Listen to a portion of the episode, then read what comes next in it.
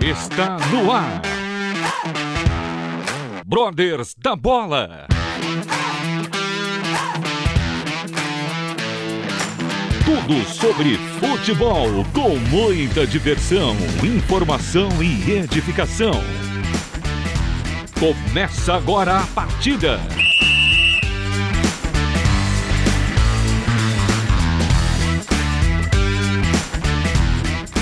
Muito boa noite, queridos amigos e ouvintes da Rádio Transmundial. Começa agora mais um Brothers da Bola. Mais uma semana se inicia, segundona. Estamos aqui, eu, Evandro Claudino, na companhia dos, de dois grandes amigos que estará comigo aqui hoje, fazendo esse programa super especial. Andrew Franklin, ou, assim como diz o Edu, o inglês de Osasco. Tudo bem, Andrew? Boa noite.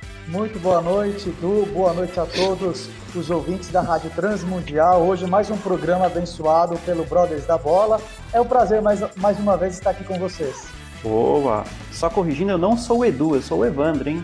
É parecido, pô. e quero dar boa noite também, minhas boas-vindas para o Jonathan Ribeiro, meu parça tricolor do Romanos. Tudo bem, Jonathan? Como você tá?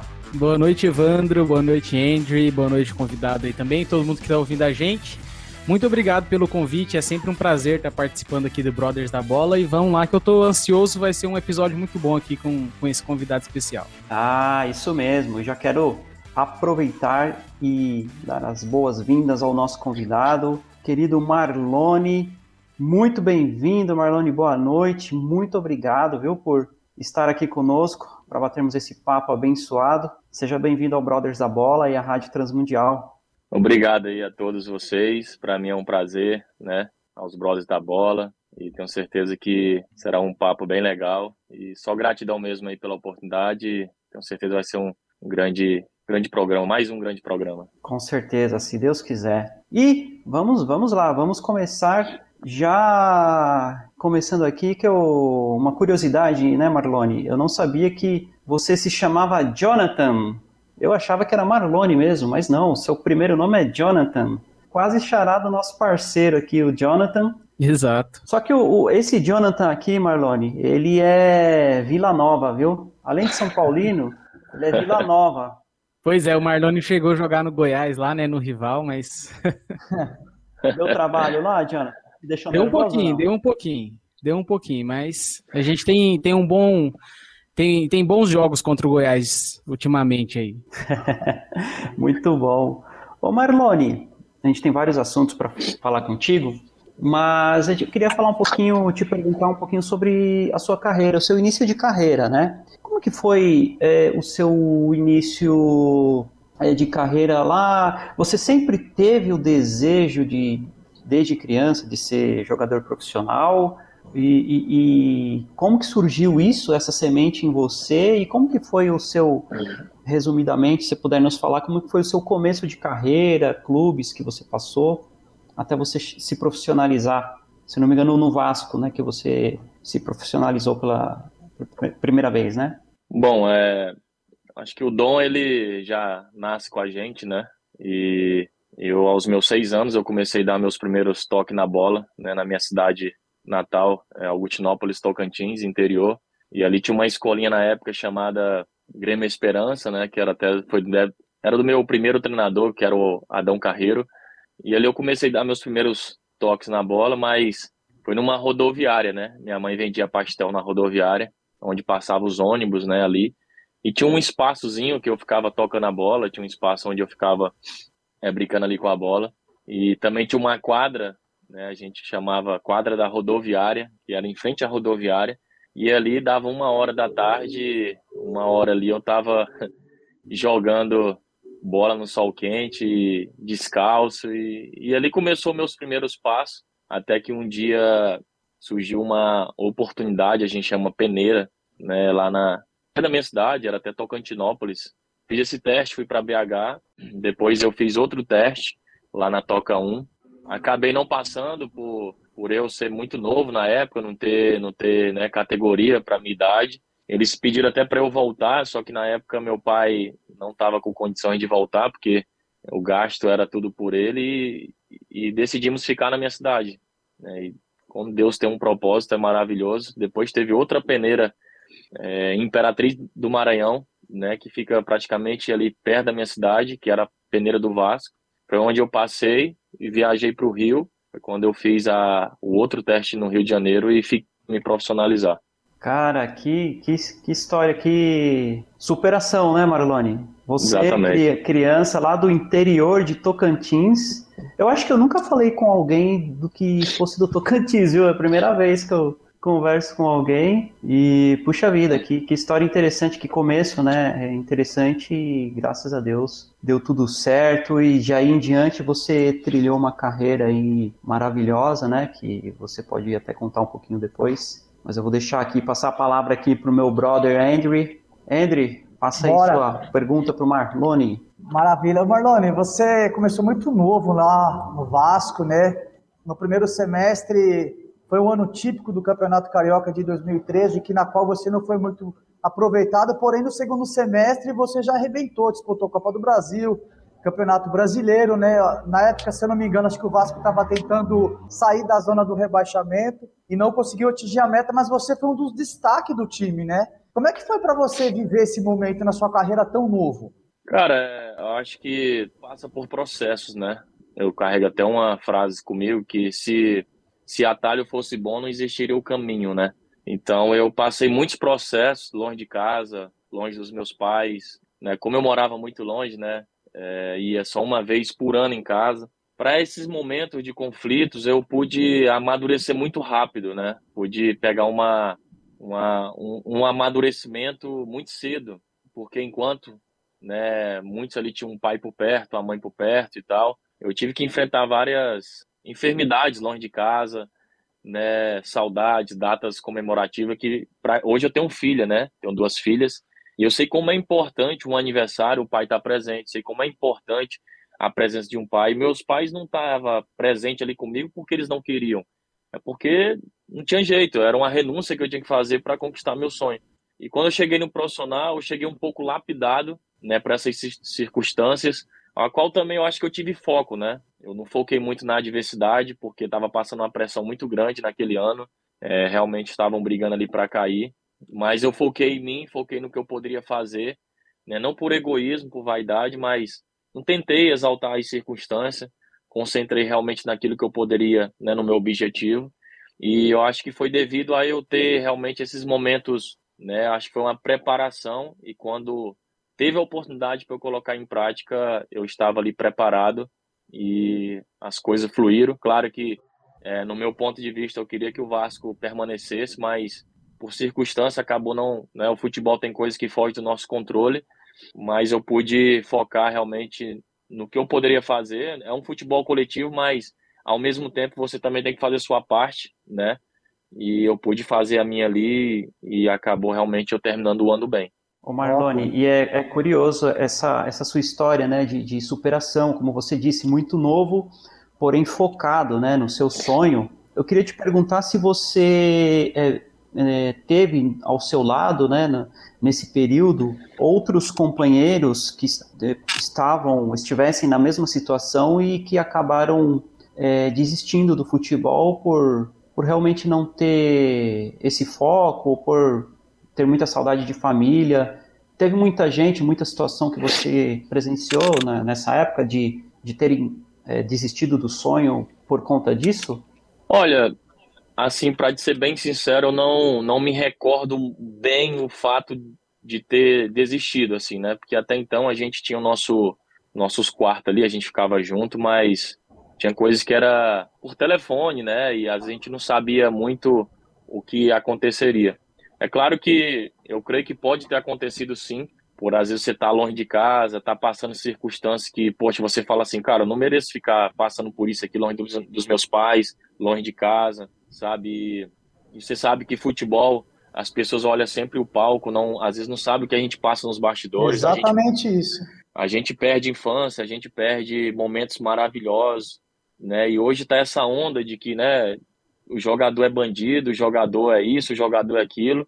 e a gente é apenas um atleta profissional, né? Você não vê isso em outra profissão, você não vê num médico, né? Com todo respeito, mas se tornou, tá se tornando, né? Algo muito natural isso de nós às vezes chegar no aeroporto, ser, né? Ser xingado verbalmente, fisicamente, né? E, e, e às vezes até quando isso vai, né? Porque parece que nós somos né, bandidos e realmente pessoas que devem ser cobradas estão nos seus apartamentos, nas suas casas, viajando para cima e para baixo tranquilo. Mas aqui no Brasil a cultura, infelizmente, do jogador parece que tá ele é, é um bandido, é um mercenário, mas ninguém sabe o que a gente passou para chegar até esse momento. E eu creio que além de alguns podem ter desistido por esse fator, né, de de, de repente estar tá longe de casa, passando provações e, e não ter conseguido, né, e, e querer voltar para casa, de repente para um clube mais perto da cidade, enfim. Pode ter sido também, de repente, dar chance, né, porque vai chegando nos juniores, o funil vai, vai passando poucos ali pelo funil, né? Então, eu acho que é muito jogador, é muito. Eu peguei muitos jogadores de muita qualidade, sabe? Craques na base e que vai chegando, vai afunilando, vai se igualando. Eu acho que para realmente você passar por esse funil, essa, esse processo do, do júnior para o profissional, você tem que ter uma perseverança, uma resiliência, resiliência muito forte porque é muito atleta, é muito, muitos jogadores disputando, às vezes, são cinco jogadores disputando uma posição para ser profissional.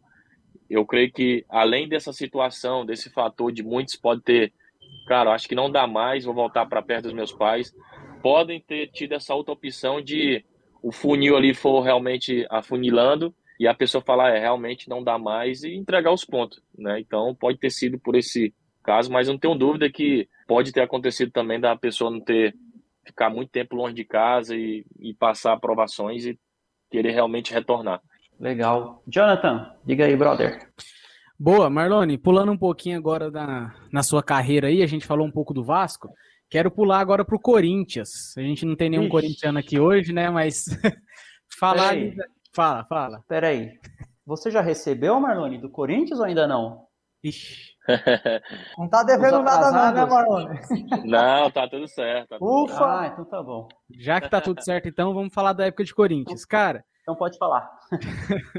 você chegou a ser finalista do Puskas jogando pelo Corinthians, né? Um gol que você fez contra o Cobreloa na Libertadores. E eu queria perguntar um pouco sobre essa experiência. Você chegou lá com esperança de ganhar, a gente tinha tido o Endel Lira ganhando, né? Um pouco antes de você, eu acho que um ano antes, se eu não me engano.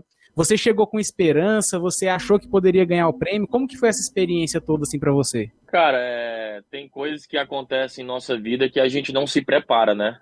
Tanto boas como ruins, né? A gente não tá no futuro para saber o que pode acontecer. E eu lembro que eu estava voltando de uma de uma contusão que eu tive no Paulista, né? E no Paulistão, até contra a Ferroviária, e quase eu opero o pé esquerdo, mas é, pela, pela fisioterapia do Corinthians, né, me ajudou bastante ali os físicos, eu voltei até antes do esperado, tanto que eu peguei esse último jogo, último jogo contra na Libertadores, né, e fui pro primeiro, mas não entrei lá, e no segundo em casa, como a gente já vinha com a pontuação já meio que garantida, mas precisava vencer para se tornar o primeiro do grupo e a melhor campanha da primeira fase ali do grupo. Cara, e foi uma experiência única, né? Hoje sempre recebo marcações, né? Como o, o, o, o gol mais bonito da Arena Corinthians, nego, pô, esse gol foi antológico e tal, o nego me marca nas redes sociais. Mas foi um momento único porque na jogada ali que começou, foi lá de trás, foi bem trabalhada. Né? Eu tava em, é, correndo para o segundo pau ali para realmente pegar a bola de cabeça, só que o cruzamento vem saindo da área. Eu tenho que voltar um pouco, umas duas passadas para organizar meu, meu movimento, para ter o domínio certo e pegar de voleio. Eu lembro que quando, quando eu dominei a bola, a bola sobe até um pouco. É, muitos acharam que eu não ia conseguir, né? Porque ela subiu um pouco alto. Só que eu saltei até além do esperado e consegui dar aquele vôlei. Enquanto a, a, essa experiência lá em Zurich, na, na, na, na Suíça, é, foi uma experiência única, porque, cara, ali só tá realmente, né, realmente as lendas, né? Eu peguei o voo com o Maradona, né? Não tá mais conosco hoje.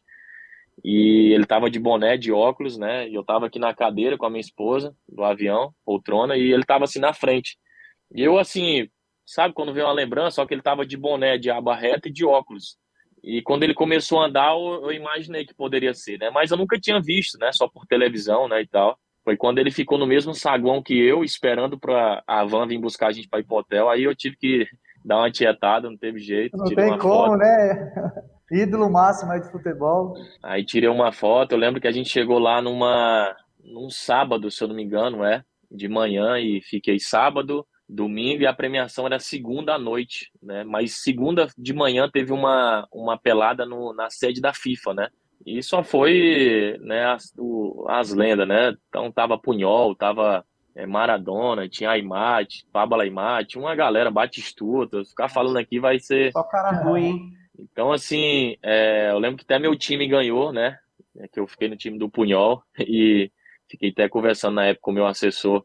Tinha uma, uma jogadora que ela tinha ganhado a melhor do mundo, era americana. Ela deu um tapa assim, era um sintético. Quando ela adiantou a bola, o punhal deu um carrinho nela, cara. Se ela não pula, ia pegar a mulher de todo jeito. Até na pelada o homem não brinca, hein? Eu falei, caraca, cara da vida até na pelada, irmão. Então, assim, cara, foi uma experiência mágica. Depois, no hotel, chegou toda a delegação do Real Madrid, né? Ali, Cristiano Ronaldo, Zidane, todo mundo, né? Modric. É, chegou jogadores do Bahia também, né? Alguns do Barcelona. Então, uma experiência que me marcou muito. Eu tenho fotos registradas, é, momentos assim que, que marcou minha, minha vida como profissional, porque ali é o ápice, né? Da, da, da premiação do futebol, né? E sem dúvida que eu imaginei que iria ganhar, até porque por, pelo gol que foi, pela jogada que foi, né? Eu acho que eu, eu, eu tava com essa esperança mas a gente sabe que busca é, é, votação, né? Claro que não não desmerecendo o gol do outro, que dos outros dois estava concorrendo comigo, mas lógico assim que eu vou ficar com o meu, né? Não tem, tem nem o que falar, mas infelizmente eu estava na expectativa, mas fiquei em segundo lugar, mas o que valeu foi, foi a experiência naquele lugar e, e para mim só de estar ali já já me sinto Fantástico. um vencedor, um campeão. Até porque é, é, foi uma jogada muito difícil, não foi um gol. É, eu lembro que foi o Fagner que cruzou você deu uma estufada a, lá. É, é... Não, foi o Edilson. Né? Foi Edilson, Edilson. É. é. isso, foi o Edilson. E foi um, foi um gol muito difícil, porque você teve que se desdobrar do teu corpo, jogar um meio que um futebol aí, e quando a bola caiu, você já, já deu aquele voleio. Então, por gol, realmente merecia-se esse prêmio, porque foi um, um gol dificílimo. Então, é, esse foi um dos melhores gols da sua carreira, Marlon? Ah, sem, sem dúvida, sem dúvida foi o gol mais bonito, né? Acho que até pela dimensão, pela proporção que, que, que me levou, né? É, acho que ele está aí na, em primeiro lugar. Eu tenho até um quadro aqui na sala, né? Porque um, um, um artista lá de BH, né? Ele fez um, uma, pegou essa foto, fez um quadro e eu guardei esse quadro aqui. Então, assim, virou uma obra de arte, não tem jeito, né? Então, fiquei com ele assim guardado para estar tá sempre lembrando tendo boas memórias. Nossa, show de bola, fantástico. É, o, o gol foi bonito, mas acho que você não ganhou porque você estava com a camisa errada. acho que isso atrapalhou. Não, é, né? Sem clubismo, né, Jonathan? Se Sem tivesse com, com uma tricolor, talvez, né? Mas. É, um, um time mais conhecido. Tô brincando. Tô brincando. Os meus amigos corintianos não fiquem bravos. Marlone, é, você teve uma passagem também muito bacana no esporte de Recife, né? Você tem um carinho muito grande da torcida de lá. Como foi essa sua passagem? Qual, qual a sua lembrança boa de, de Recife? A Recife marcou muito minha vida, né? Não só profissionalmente. A minha primeira filha nasceu lá, pernambucana, Antonella, naquele ano mágico de 2015, né? Onde a gente fez um time ali que encaixou perfeitamente. Então, é, eu tenho um carinho muito grande por Recife, pela torcida do esporte. É, tenho uma lembrança maravilhosa, ainda mais que minha filha nasceu lá, né, num grande momento que eu estava vivendo também na minha carreira. Eu tinha acabado de ser né, ali campeão brasileiro pelo aquele timaço do Cruzeiro, mas tive poucas oportunidades. Depois vou para um Fluminense, a qual fico seis meses ali, joguei um pouco do estadual. E o destino, né? Deus ele quis que eu fosse para o esporte e fizesse aquele ano maravilhoso ali junto com, com aquele time. Também minha filha nasceu naquele ano. Então, assim, a identificação que eu tenho com o clube, com, com a cidade, eu carrego um carinho muito grande. Eu tenho, eu tenho uma gratidão muito grande por todos os clubes que eu passei. Né? Claro que se a gente for falar de cada um, eu sempre tenho uma lembrança, algo especial. Mas já que a gente está falando do esporte, foi algo que, que, por minha filha ter nascido lá, foi um, é um carinho muito grande que eu tenho por aquele, pelos pernambucanos, pelo esporte, pelo torcedor, todo torcedor ali do Leão. E é uma gratidão imensa. Legal. E Marlone, uma, uma outra pergunta aqui. É, ultimamente você teve na Coreia, né? Como foi essa experiência para você? Qual foi seu maior desafio lá? Porque eu acho que assim é tudo muito diferente, né? Cultura, comida, língua. Qual foi seu maior desafio lá? Você se adaptou fácil? Fala um pouquinho aí pra gente. Então, é, eu nunca tinha saído para morar e jogar, né? É, foi a primeira vez, né? E, e a cultura coreana é uma cultura realmente bem exigente. E para mim eu amei o país, né, cara? Eu tive uma, uma experiência no qual me fez evoluir bastante, não só como jogador, mas como pessoa também. O coreano ele ele nunca deixa nada para amanhã. Né? Ele sempre, a tarefa que ele tem para hoje, ele resolve hoje. A nossa cultura que tem esse jeito, né? Pô, semana que vem a gente vê, né? Amanhã a gente dá um jeito. Lá eles não têm isso. Lá eles querem tudo para ontem, resolve tudo no hoje. A tarefa de hoje eles terminam hoje. E quando eu cheguei, eles começaram a me cobrar muito, né? Eu achei estranho. Porque lá a intensidade é muito maior do que a do Brasil, né? Lá a gente tem a técnica, tem a leitura melhor, mas a questão da intensidade lá é muito maior, né? E eu lembro que eu cheguei meio assim com, com o fuso nas costas, né? Com, e eles já, sempre fazendo reunião, né? Sempre fazendo todo dia, pô, quantos por cento eu tava e tal. Mas eu aprendi que a gente tem que pegar feedback de tudo, né? Às vezes a gente quer feedback só daquilo que a gente é bom aos nossos olhos, ao nosso coração, mas com aquelas cobranças, né, que eu tava tendo, né, de ter intensidade, de ser mais rápido e tal, eu falei, poxa, eu vou ver o que, que eu posso crescer com esse treinador coreano. Porque às vezes o brasileiro vai para esse lugar, eles vão com aquela fama, pô, a gente é pentacampeão, pô. A gente, pô, esses caras não sabem nem que é bola, sabe? Esses caras são, pô, fracos, são burros. Eu acho que é onde a gente cai no erro. Às vezes, é, às vezes a gente está tendo uma grande oportunidade de aprender, né, de crescer, não só como atleta, mas como homem. E foi isso que eu fiz. Eu aproveitei essa cobrança para me crescer. E eu peguei ali o back do, do treinador. Cara, entrei na intensidade deles, né? Entrei realmente. Eu não era dar de carrinho lá, eu aprendi a dar carrinho lá, aprendi a roubar a bola que eu nunca roubava. Lá, é, é, pela minha intensidade de ter se adaptado ao, à cultura dos caras, ao futebol dos caras, o treinador me recuou para segundo volante, né? Então, eu vinha de trás construindo a jogada para achar os pontas, os meias, né? Então, foi um, uma cultura qual me, me ajudou profissionalmente demais, demais. Né? Lá o asiático, ele faz tudo sem mandar. Pô, você tem um preparador físico, mas amanhã eles estão lá na academia fazendo o preventivo deles, sabe? Depois do treino, se deixar, eles estão na academia de novo. Então chega a ser até um pouco sem limite, porque aquele ditado, água demais na planta mata a planta. E lá eles não têm isso né? Eles são é, extremamente compromissados, sabe? E, e isso eu peguei, pô, todo dia de manhã, poxa, a gente tem um costume aqui de que no Brasil, ah, o treino é, é só à tarde. Às vezes acorda de manhã, cara, faz uma mobilidade, né? Faz um, um core, alguma coisa. E eu fazia isso aqui no Brasil, mas lá aumentou mais, foi mais constante, né? Uma coisa mais e a cultura é uma cultura fantástica.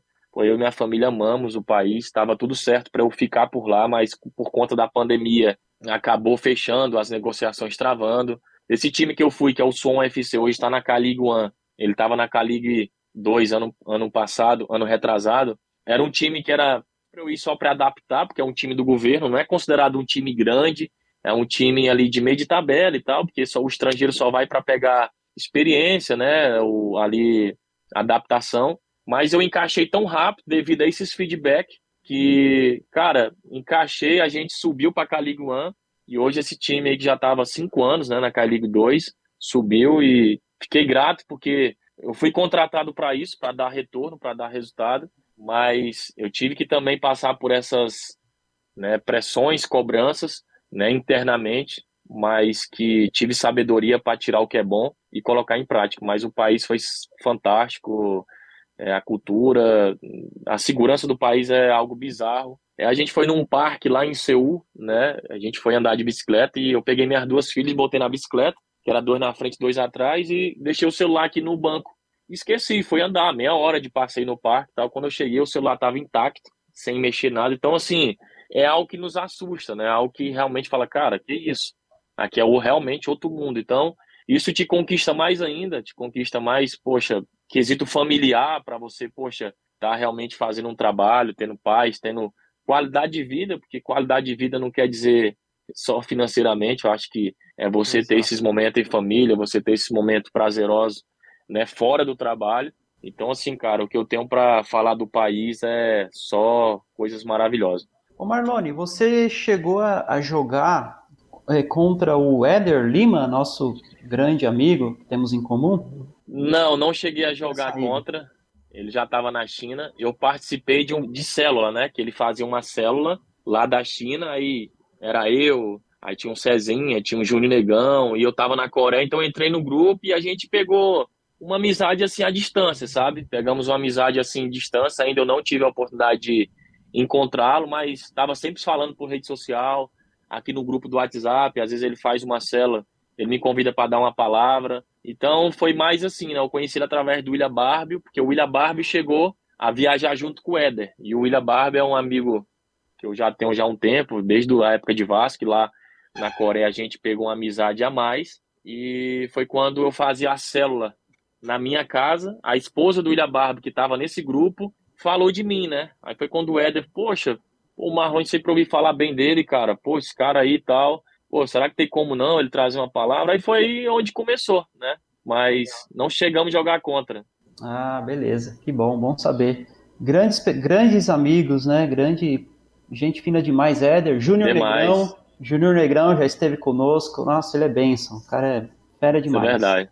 Pessoal, vamos dar uma breve pausa aqui no Brothers da Bola e já já voltamos com o segundo bloco, hoje conversando com Marlone.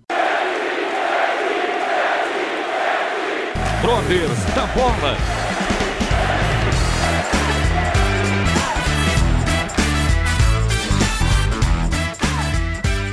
Estamos de volta com Brothers da Bola.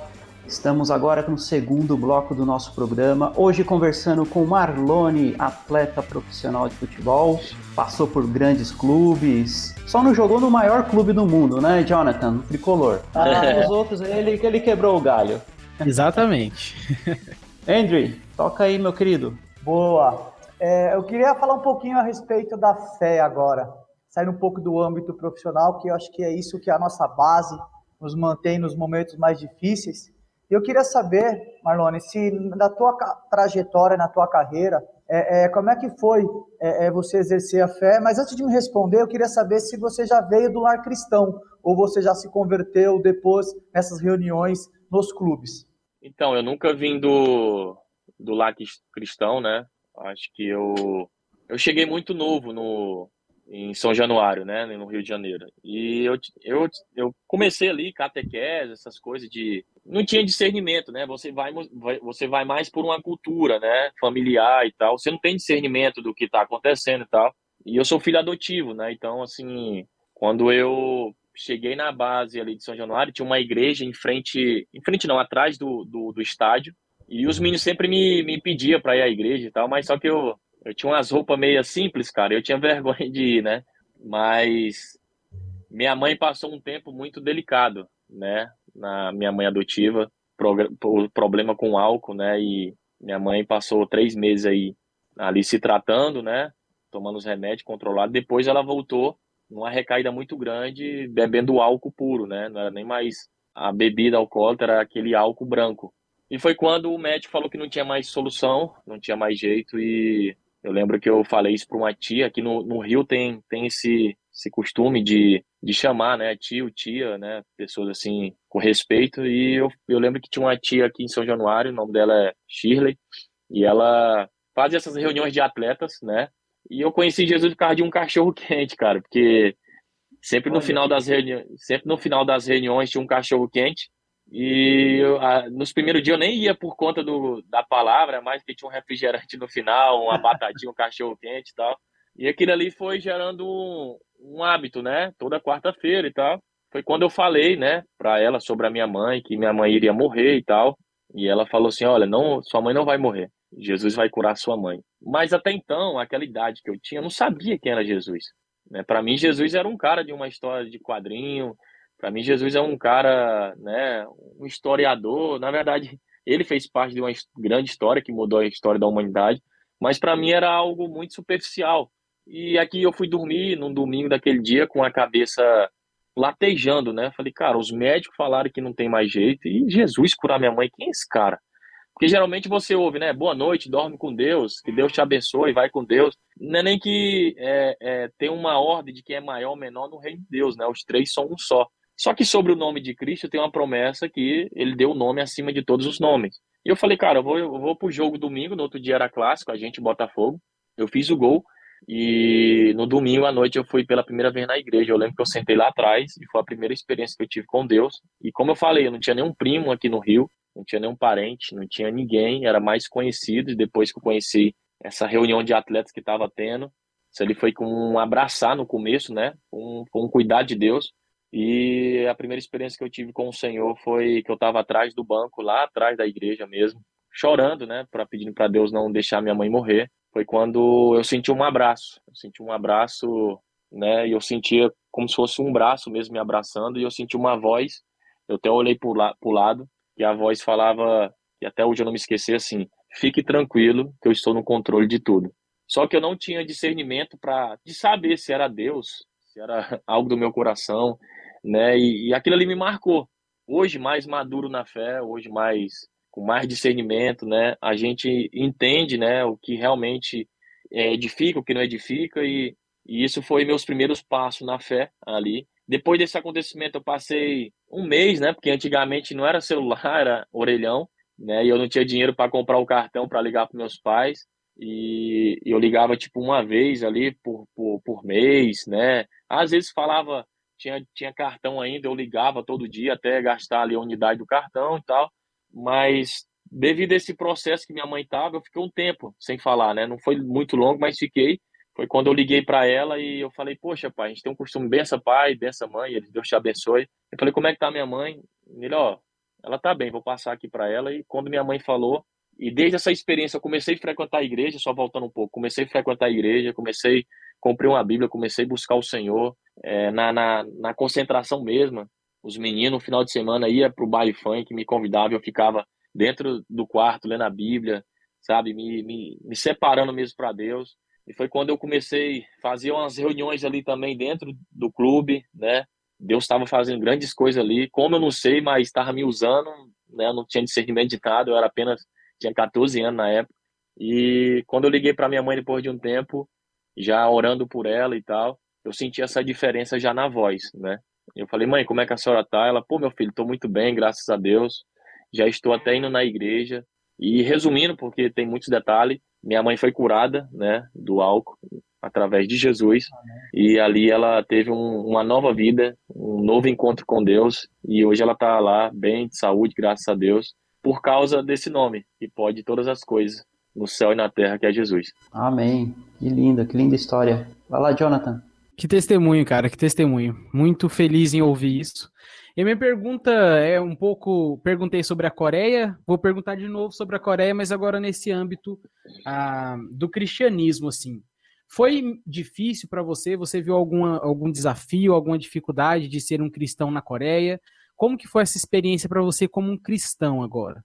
Então, é, a gente tem esse. A gente escuta sempre que esses lugares não entra a Bíblia, né? Só que a Coreia do Sul, ela é o país a qual tem mais cristão da Ásia, né? E eu lembro que antes da pandemia eu, fui, eu queria conhecer a maior igreja, né? Que é conhecida, é, eu esqueci o nome daquele coreano, po, Poyong Show, alguma coisa assim, não lembro agora.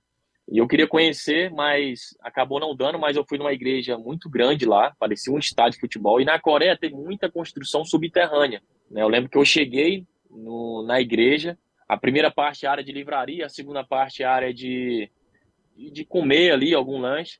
E você desce, uma, desce umas escadas rolantes ali e o templo fica lá embaixo. Né? O que eu achei interessante desse templo é que depois do culto, você vai para uma sala e tem né, intérpretes, né, espanhol, inglês, para te dar um resumo do que foi o culto, né? E também tem salas específicas para você orar. São várias salinhas para você orar, você, você entra individualmente e você faz sua oração ali. Então, assim, eu não, eu não achei tanta dificuldade, né? É claro que veio uma pandemia, né? Estourou tudo lá naquele ano, se fechou muita coisa, não deu para eu conhecer mais coisas, né? Igrejas, culturas, né? É, deu para ir só nessa igreja, mas eu não tive problema em questão de né? De, poxa, se eu quisesse andar com a Bíblia na rua, poderia andar, né? Então, assim, não tive nenhum problema, Tava assim, no quesito. Né? Exatamente, exatamente. Oh, legal. Ô, Marlone, ô Marlone, só uma curiosidade. Só, desculpa, André, antes de você perguntar, já estamos nos aproximando do final, mas o Marlone tem um irmão gêmeo, né, Marlone? Tem, o e Marlon. ele não, Marlon, ele não seguiu os caminhos do futebol? Então, ele, ele, ele seguiu, né, ele passou por alguns clubes, né, aqui, no, aqui no, no Rio ele jogou Olaria, Madureira, né, que são hum. considerados dois clubes né, de tradição aqui do Rio. Depois ele foi no Boa Esporte, passou pelo Grêmio Prudente, jogou no Gama, jogou no Santa Maria de Brasília ali, jogou no Brasília e também passou pelo Asa. Só que, como eu te falei, carreira de atleta profissional, não estou dizendo que foi o caso dele, você tem que saber lidar com os, com os momentos difíceis. Né? Você tem que saber lidar com a vida, né? Eu estou usando a minha profissão, mas a vida. Porque senão você, o primeiro, o primeiro né, obstáculo você para. Né? Então, assim, é, tem muitas coisas que para romper você tem que ter uma atitude de fé. Né? Não estou dizendo que foi o caso dele, mas esses clubes, né, eles têm, não têm calendário, são de três em três meses, depois você fica, é, né, tipo, ter que buscar outra situação e tal. Eu acho que isso aí foi um pouco também desanimando ele, né? Hoje ele está estudando, hoje ele está trabalhando, né? Mas ele tentou, mas hoje ele tá parado, não sei o que, que ele pensa, se vai continuar, mas pelo que eu, que eu vejo, eu acho que ele agora vai focar em outra, em outra área para ele seguir o seu caminho. Bacana. Manda um abraço Marlone, você tem, você tem é, é, um projeto aí, né, no Instagram, jogando e... fora das quatro linhas. Queria que você comentasse um pouquinho como surgiu isso, como é que foi essa ideia. Olha, essa ideia eu já tenho, eu já faço ela desde quando eu eu tô na bola nos bastidores, né? Porque muitos jogadores, é porque a bola, só para trazer uma, uma ideia, a bola, ela é uma bolha, né? E às vezes nós trazemos o valor de um atleta pelo que ele é, o que ele tem. E na verdade, quando você vai para o reino de Deus, Deus te vê pelo que você é e não pelo que você tem, se você é conhecido, se você não é. Exatamente. Você tem valor de uma forma específica, porque nós somos únicos. A nossa digital é única, então nós somos muito especiais para Deus.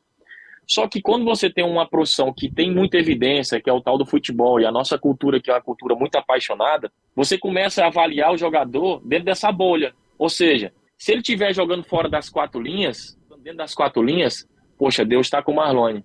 Pô, Deus está honrando o Marlone.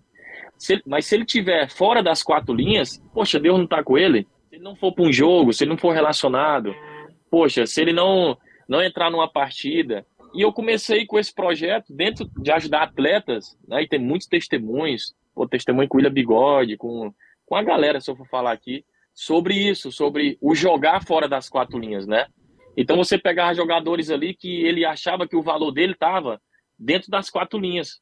E eu falava, cara, vamos sair um pouco da, dessa bolha. Cara, você tem uma casa legal, você tem um pão de cada dia na sua casa, você tem um carro, você não pega onde, você paga gasolina. Poxa, você tem um, filho com saúde, você tem saúde, você tem duas pernas, você tem visão, cara, você enxerga, você escuta, você fala. Deus não tá te honrando, então Deus só é contigo se estiver dentro das quatro linhas. E eu comecei com esse projeto. E na Coreia floresceu mais ainda, que eu comecei a postar, que eu sempre levei a palavra nos clubes, fiz reuniões. E na Coreia eu comecei a postar vídeos né, no meu Instagram profissional, que é o Marlone Oficial, né? Só que aí ficou uma coisa muito, é, falar, confusa, porque lá, lá eu posto família, posto futebol e tal.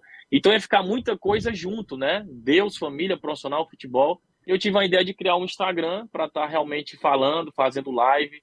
E quem for para essa página vai saber que ali o intuito realmente é a gente achar esse caminho que é Cristo, achar a verdadeira vida e a verdadeira realmente paz. E foi quando eu tive essa ideia de criar essa ferramenta, porque se hoje eu salvar alguém através dessa ferramenta, eu posso excluir meu Instagram e, e alcancei minha meta, né? Então, que uma alma vale pelo mundo inteiro. Então, eu já faço trabalho jogando fora das quatro linhas dentro do clube, né? Levando uma palavra, né? Às vezes restaurando vida, restaurando casamento, salvando vida.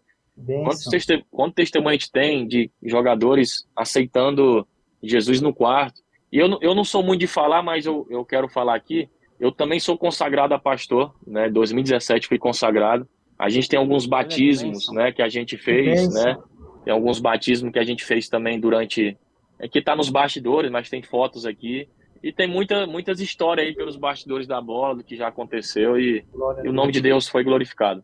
Aleluia. Que maravilha! Estamos conversando com o pastor Marlone, então, desculpa, corrigindo a nossa apresentação, né? tem Puxa, problema, que, que legal, Marlone. Nossa, muito bom, que fantástico. É, esse seu projeto, eu particularmente venho acompanhando desde o início, como você falou, e tem sido bem isso mesmo. A gente até reposta é, aqui no nosso Instagram também, porque eu acho que tudo que é para edificar vidas, tudo que é, toda a mensagem né, de, de Cristo, ela tem que ser propagada, ela tem que ser espalhada, e principalmente nesse universo do futebol, no mundo do futebol, como você mesmo disse, né, é uma bolha. Então, realmente a gente precisa, os atletas é, precisam ouvir da palavra, para que tenham uma vida melhor, uma vida consagrada, né, verdadeiramente. Meu amigo Jonathan, você tem alguma última perguntinha, um comentário? Nós já precisamos, infelizmente, terminar o nosso programa. Uhum. Não, não tem nenhuma pergunta final, não, mas só para é, agradecer também, né, o Marlone aí pelo por esse trabalho que ele tem feito aí dentro do futebol. É, são duas coisas que a gente particularmente ama muito, né?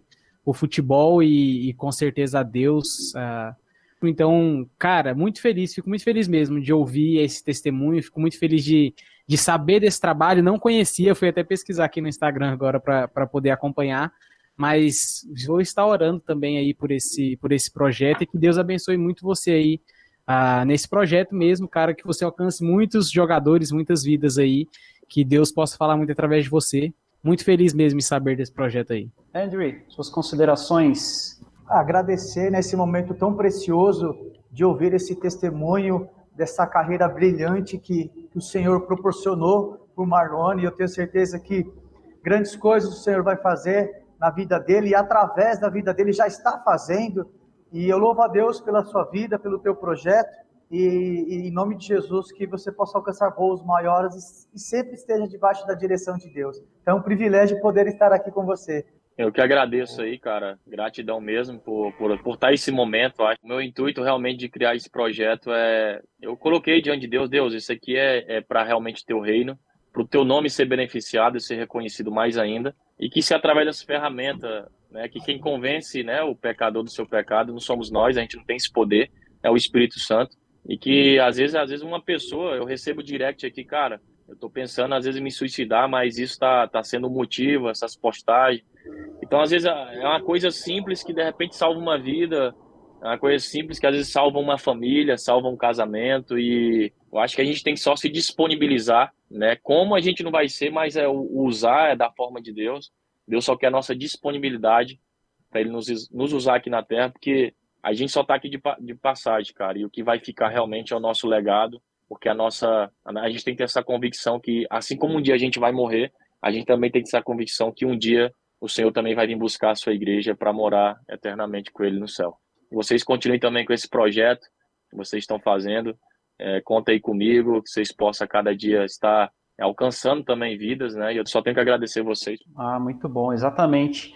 Que Deus possa continuar abençoando a sua vida, Marlone. Conte conosco do Brothers da Bola, o nosso programa, a Rádio Transmundial também. O nosso projeto está aqui é, justamente para isso, para abençoar, para divulgar, para expandir a mensagem da palavra de Deus através do futebol, do esporte em geral. Então, ficamos muito felizes por, por ter você conosco aqui hoje, por ouvir um pouco da sua história, dessa sua experiência, desse seu testemunho e tenho certeza que vai edificar e abençoar a vida daqueles que ouvirem, estiverem ouvindo e também ouvirem esse episódio, tá bom? Quero te agradecer já em nome da rádio, já vou também te vamos te enviar o nosso devocional presente diário da Rádio Transmundial, feito aqui em parceria conosco. Vou te enviar esse devocional para abençoar a sua vida, para também te Amém. ser um embasamento para os seus estudos, tá bom?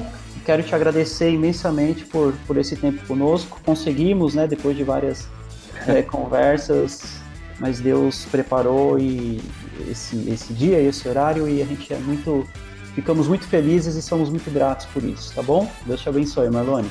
Obrigado, Evandro, e obrigado a todos os que vão estar ouvindo também, que possa realmente ser tocado. E a mensagem que eu deixo é que só existe um caminho, né? Que é Jesus e não existe outro. Né? Que a gente possa seguir nesse caminho. Eu tenho certeza que nós iremos ter solução para tudo e conquistar o nosso objetivo aqui na Terra e um futuro brilhante que é no céu. Eu agradeço vocês aí mais uma vez. Conta também sempre comigo. A gente vai estar junto aí. Valeu. Valeu, muito obrigado. Andrew, Jonathan, obrigado, galera. Grande abraço. Ter vocês aqui conosco hoje. Obrigadão. Valeu, Evandro. É isso aí. Na próxima semana temos mais Brothers da Bola. Fiquem agora com a programação da Rádio Transmundial e nos vemos na próxima semana. Deus abençoe e uma ótima semana a todos. Fui!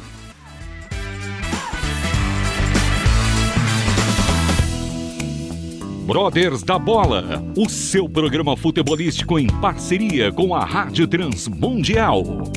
Todas as segundas-feiras às nove da noite. Acompanhe-nos através das redes sociais. YouTube, Facebook e pelo Instagram. Arroba Brothers da Bola. Brothers da Bola. Até a próxima.